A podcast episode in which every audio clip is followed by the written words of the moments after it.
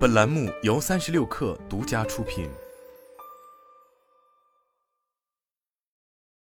本文来自微信公众号“三亿生活”。可能从来没有哪一年能够像二零二二年这样，让全球消费者深刻体验到什么叫汇率波动。从此前索尼方面宣布除美国外其他地区 PS 五价格上涨开始，汇率波动在这一全球化时代几乎让每个人都感同身受。日前，苹果方面更是不得不宣布美国市场的 Apple Music 订阅服务涨价，甚至卖的比竞争对手 Spotify 还要贵。无独有偶，几乎是在同一时间，Valve 旗下的 Steam 平台也更新了开发者文献库中有关定价的说明。Steam 方面表示，将会更加的频繁更新地区定价建议，以更及时的方式来向开发者显示各国币值的汇率，提供数据，以制定定价。目前最新的 Steam 各区建议定价已出炉，其中土耳其区的建议价格上涨了百分之四百五十四，阿根廷区的建议价格上涨了百分之四百八十五，国区的建议价格也上涨了百分之二十一。对于 Steam 而言，这无疑可谓是翻天覆地的一幕。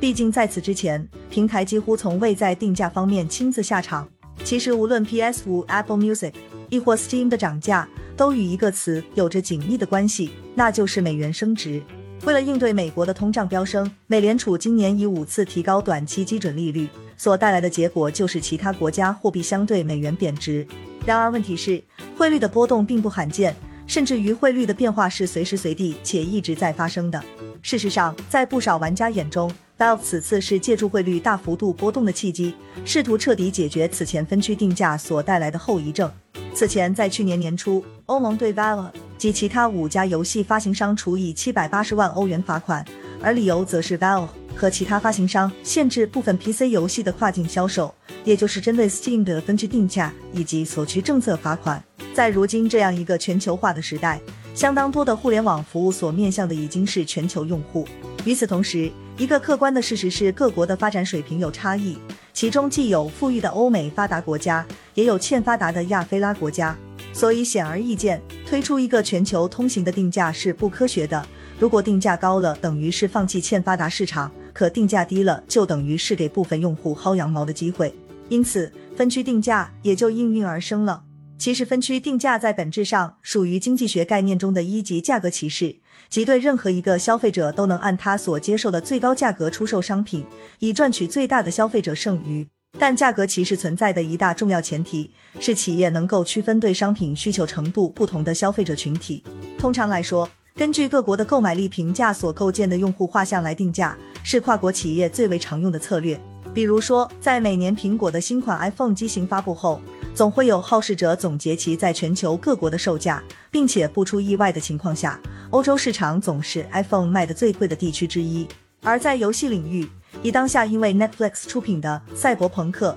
边缘行者》动画重新走红的《赛博朋克2077》为例，这款游戏最初在 Steam 国区的价格为两百九十八元，美区价格是五十九点九九美元，日区为八百七十七八日元。而俄区则是一千九百九十九卢布，阿根廷区为两千一百九十九阿根廷比索。对于玩家来说，在俄区购买《赛博朋克2077》无疑是最为划算的，但对厂商而言就完全不一样了。可问题是，如果不能阻止商品的自由流通，分区定价也就成为了空谈。对于 iPhone 等实体商品来说，物流成本和海关阻碍了商品的无限制流动，但软件层面则完全不同，只能依靠厂商自己来封锁软件的流通才行。原本 s e l a m 的分区定价策略只是建议，游戏发行商也可以自己设定。例如日本的游戏厂商就有一套自己的定价体系，不过大部分开发商也可以直接套用 Steam 的建议策略。但这一偷懒就出问题了，毕竟 Valve 的外号是度假社，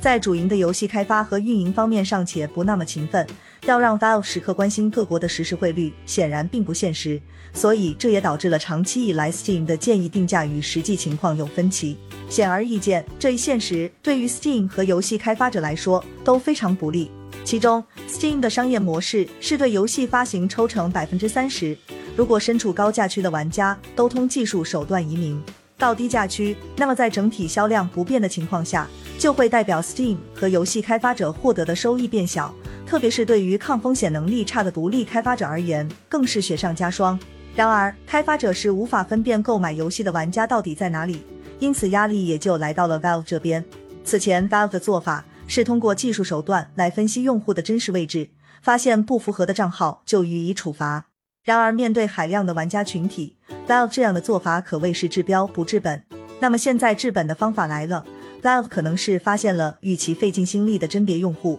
不如直接从源头消灭玩家数字移民的理由。当阿根廷区、土耳其区的游戏价格追平美区、日区，玩家也就自然不会再想要去当精神阿根廷人、精神土耳其人了。